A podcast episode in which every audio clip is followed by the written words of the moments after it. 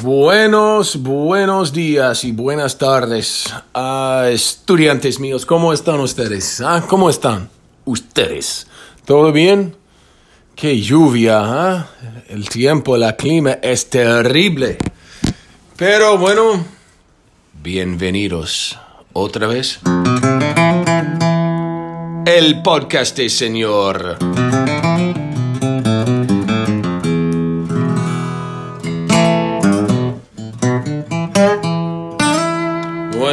Espero que ustedes estén bien. esto es la verdad. Estoy pensando de ustedes todo el tiempo. Es, es, la verdad. Estamos trabajando en una manera juntos, pero hoy día me gustaría hablar un poco de arte y no sé, preparé algunos nombres para ustedes ah, y podemos discutir en inglés un poco más tarde. Ah, y para mis estudiantes de, español 3, quiero decirles que la pregunta hoy día es cómo reflejan, ah, no sé las palabras exactamente, pero estamos hablando de arte y las maneras en que arte refleja la cultura de un país, ¿no? Y obviamente nosotros podemos usar tipos de arte diferente, por ejemplo, música, ah, pintores, literatura, etc. Así que no quería dar una comparación cultural hoy día, ah, pero no sé, vamos a ver, tengo una idea ah, de dos artistas diferentes. Y yo voy a usar, a verlo, yo cambié mi mente. Yo voy a hablar en una, una forma de comparación cultural, sin embargo. ok, bueno. 3, 2, 1. Bueno, en mi comunidad de los Estados Unidos, obviamente nosotros tenemos muchos artistas famosos y importantes, pero me gustaría hablar de Miles Davis. Y Miles Davis fue un músico muy ah, famoso y muy interesante que cambió la manera en que nosotros miramos ah, jazz, de la música. Él cambió muchas cosas y fue un músico increíble. Mientras en España me gustaría hablar un poco de Pablo Picasso, un artista diferente, obviamente, un artista que pintó obras famosas que todo el mundo Ah, sabe o conoce, ah, pero me gustaría hablar o me gustaría decir que los dos artistas, Miles Davis de los Estados Unidos y Pablo Picasso de España, ellos cambiaron las formas de sus artes, ¿no? Y entre estos cambios nosotros podemos ver los cambios en la sociedad, ¿no? Así que cuando ellos ah, miraron los cambios en sociedad, ellos cambiaron su arte y este arte es una reflexión, reflexión de, de, la cultura en los Estados Unidos ah, y en España. Y si yo Uh, tuviera más tiempo para hablar y investigar estos dos artistas, me encantaría uh, hablar y discutir más. Miles Davis de los Estados Unidos y Pablo Picasso de España. Bueno, uh, ok, no sé, esto es una idea interesante, pero bueno, la verdad es, es quiero, quiero cortar o, mantener un, un, poco tiempo de este podcast hoy día. Entiendo que ustedes están trabajando.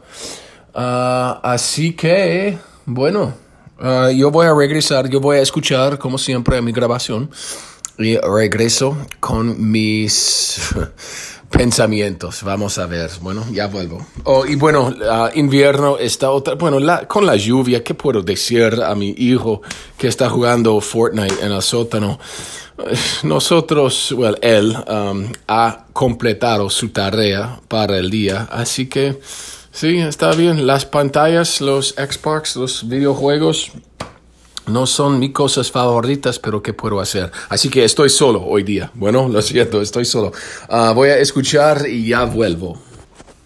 All right, that was cinco minutos en español. And uh, not bad. I think my examples were good.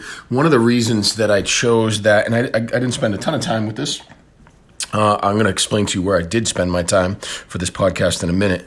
But with regard to this week's question, and with regard to uh, essentially investigating the ways in which art reflects culture, I just am doing my best to make that not uh, um, a, a, less difficult question. It's a challenging question for sure, but I feel like there's a, so many different avenues uh, that you can walk down to investigate it. So I want to make sure that when I'm talking about art, um, obviously my artists out there, and I have a few of you in my mind, you can talk about American painters and uh, Spanish painters. Uh, my Spanish five students, I know that we went over in our Spain unit, we talked about some names of painters. I'm going to just throw a flood of names out um, in a couple minutes here that you can choose to investigate or choose not to investigate. Um, for my AP students, this around this time, más o menos, is when we would have been kind of investigating some uh, different artists.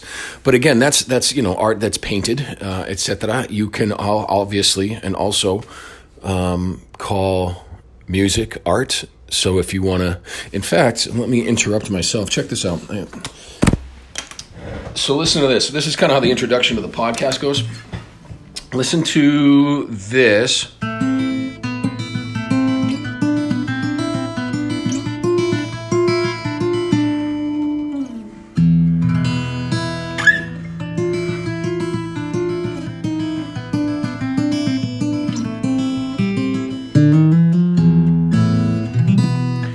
That's flamenco. That's a, a little sliver of flamenco. So, what does, you know, I, I, don't have an answer to this. I could come up with one, but I would like you to do the thinking on that.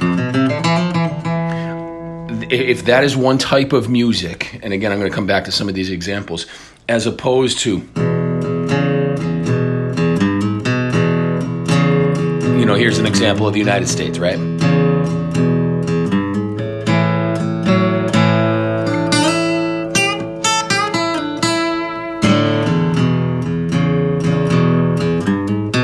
So this is, I, I, think I referred to this a while ago. It's almost like a cu- cultural comparison of music. Um, could we say, and again, I didn't uh, overthink this one. Could we say that that's, um, I don't know, reflects that the flamenco from Spain is a little bit, a little bit fancier, a little bit more articulate, and does that say something about them that their culture is a little more sophisticated, whereas the blues is a little bit grittier from American culture, and that says something about us? I don't know if that's the direction I would go, but I'm just trying to highlight to you how many different directions to go. So choose a direction that you are interested in. Um, again, I think I got thrown off there with music. So I was talking about art. I have a ton of names for you. I talked a little bit about musica. Um, here's another example. Let's say that you bring up an American band that is really fast paced for whatever reason. It's a band, you can talk about them in Espanol and they're just so fast and and then all of a sudden you go this was an old recommendation from a, a, past podcast. You listen to buena vista social club from cuba and they are much more tranquilo could you therefore state and i think this might be a little bit of an easier access point that listen to this piece of music reflects the speed of life in Los Estados Unidos and how fast we are, whereas a slower style music from a Spanish speaking country such as Cuba demonstrates that they are más tranquilo. So, you know, these are some of the kind of the things I want you to explore. Let me see here. All I have on my notes, um, and last but not least, is literature. You guys know my literature um, interests. Uh, I wrote down a bunch of names with no, and also um, I loved the names on last week's podcast when I said, "Hey, just think of two authors that you could compare and or contrast."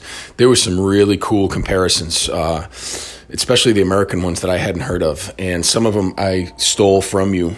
Um, and let me just let me just rip them off. So, you know, you're going to recognize most of these with regards to literature. If you were to choose literature as art uh, in Los Estados Unidos, you could talk about Dr. Seuss, Walt Whitman, Ernest Hemingway, Harper Lee, Mark Twain, Ray Bradbury, F. Scott Fitzgerald, Edgar Allan Poe, Robert Frost, Toni Morrison. Those are the names that I scratched down. A couple of those were actually your ideas, estudiantes.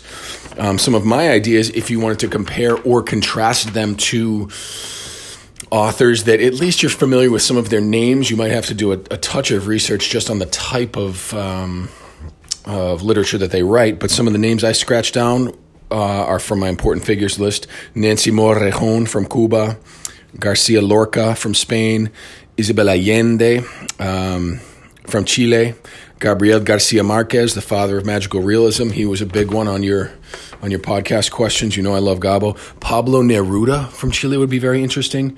Uh, Borges, even though he's a very difficult author to read, uh, his characteristics characteristics could serve you well for a comparison.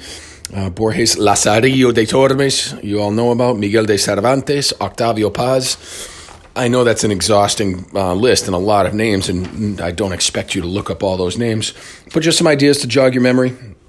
When it comes to American art, I'm going to leave American art, uh, such as painted art, etc., in your capable hands.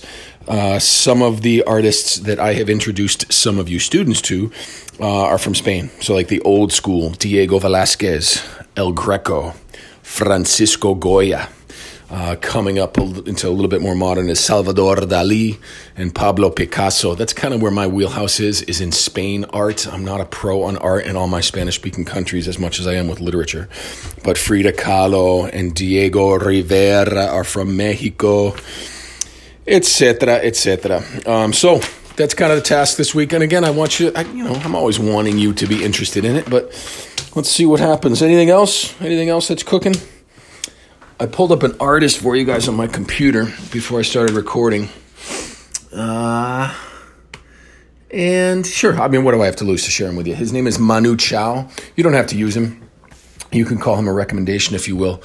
Uh, Manu Chao is a really interesting cat. He was born in the north of Spain, in the Basque region, to Spanish parents during the Franco regime, and his family had to uh, flee, uh, emigrate to to Paris. So he was born of of Spanish parents, but he grew up in Paris. So he sings. I've seen him a couple times live, and he is he's really interesting. Um, I think if I were to do si yo um, hiciera una comparación cultural, if I were to make a compare a cultural comparison and use Manu Chao on my C2 side, stay with me because I'm losing focus here. I would probably go with Jack Johnson on the other side. Like they're both really, really chill.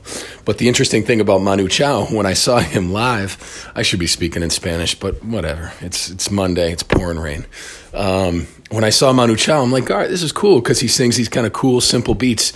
But then all of a sudden, he turns into this like, how should I say it? Oh, um, rock metal guitar metal guitarist, um, which is not what I'm going to introduce you to. But I know the audio is lousy. Oh, speaking of audio, uh, I looked last night into podcast microphones. Oh, yeah.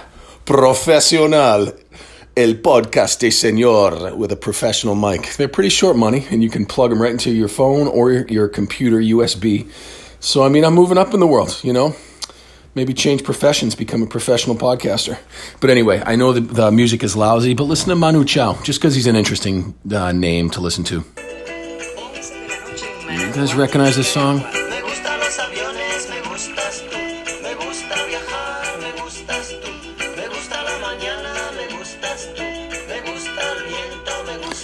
Really easy listening. Um, here's one other song I had pulled up called that. That is that is Manu Chao, C H A O. Me gustas tu. There's a couple of references that are not super appropriate in there, but I think you can handle it. Uh, this is another Manu Chao song uh, called Clandestino.